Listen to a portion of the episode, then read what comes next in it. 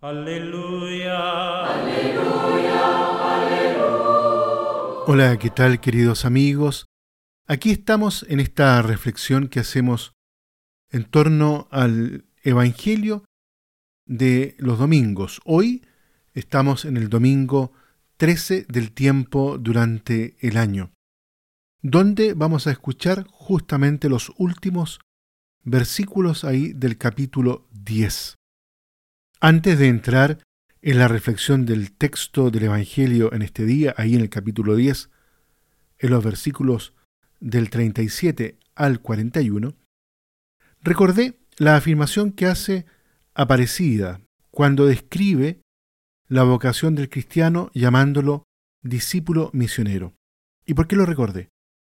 Porque creo que coincide exactamente con los dos momentos que tiene este texto del Evangelio. En una primera parte, en la referencia a lo que significa la exigencia del discipulado, y después, en un segundo momento, las consecuencias también de envío misionero.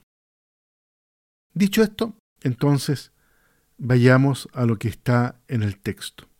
Este pasaje del Evangelio que meditamos en este día constituye, como lo decíamos recién, la parte final del llamado discurso apostólico del Evangelio de Mateo.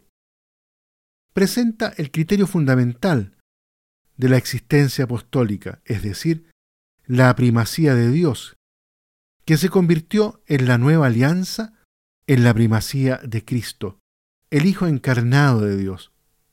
El apóstol ha perdido su vida por Cristo convirtiéndose en su discípulo, se ha hecho pequeño y ahora puede ser un instrumento de su misericordia para todos aquellos que lo acogen en el nombre del Señor.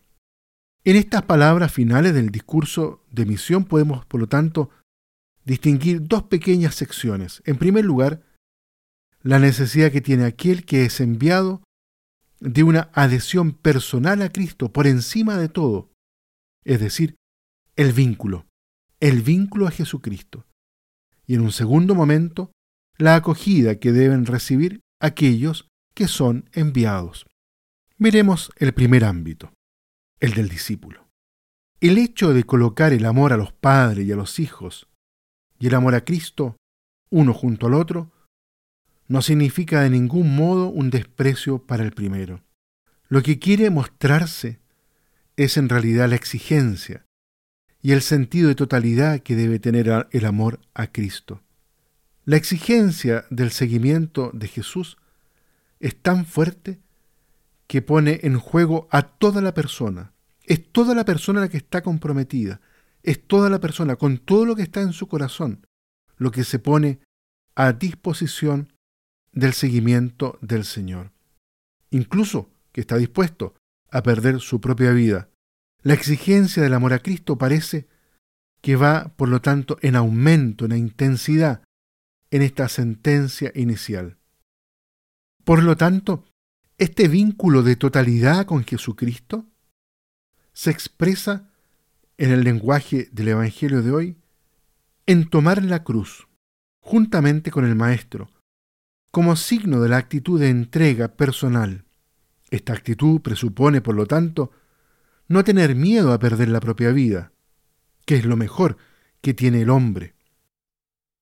En este sentido, la radicalidad del seguimiento a Jesús es expresión de algo que ha sucedido interiormente en cada uno de nosotros. Le hemos regalado todo el corazón a Jesús, todo, con todo lo que hay en él. Por lo tanto, toda nuestra vida y todo lo que hay en nuestra vida está supeditado en el seguimiento al Señor. Se trata de ordenar la vida, la propia existencia, desde esta totalidad de seguimiento al Señor. Así entonces, todo nuestro mundo de afectos, de vínculos, de proyectos, quedan ordenados desde el seguimiento a Jesús. En la segunda parte del Evangelio, lo que queda claro es que el enviado es igual que aquel que le envía. Las palabras de Jesús del versículo 40, el que los recibe a ustedes, me recibe a mí, encajan perfectamente con esta comprensión corriente en el mundo judío. La dignidad le viene al discípulo de la palabra que le ha sido confiada por el mismo Jesús y a través de Jesús por el Padre. Acoger, recibir, darle hospitalidad al discípulo no significará sólo ofrecerle hospitalidad a Él, sino sobre todo aceptar la palabra de la que Él es portador. La actitud que se adopte para con el enviado es reflejo de la actitud que se tiene hacia el mismo Cristo. Este principio, enunciado por Jesús, queda desarrollado los dos últimos versículos que leemos en este día. Se da a los apóstoles el nombre de profeta y justo, y se subraya tanto la dignidad de aquel que es enviado como la del que lo recibe. Es decir, recibir a los apóstoles es recibir a Jesús, que los envía, y al Padre que envía a Jesús. El que recibe un enviado como profeta o como justo, es decir, consagrado a hacer la voluntad de Dios, y por ello realizador de una misión, compartirá su premio. Y en general, todo lo que se dé al más pequeño de los enviados no quedará sin recompensa. Muy bien, queridos amigos, los invito entonces para que en este día nos renovemos en esta vocación tan fundamental de nuestra existencia. Somos discípulos y somos misioneros. Hemos hecho una opción de totalidad en el seguimiento de Jesús, con todas las consecuencias que esto trae. Y también desde ahí hemos sido enviados para ser testigos del consuelo, de la misericordia que el Señor quiere regalar a través nuestro, especialmente en este tiempo. Que Dios los bendiga a todos y a cada uno. Aleluya. Aleluya.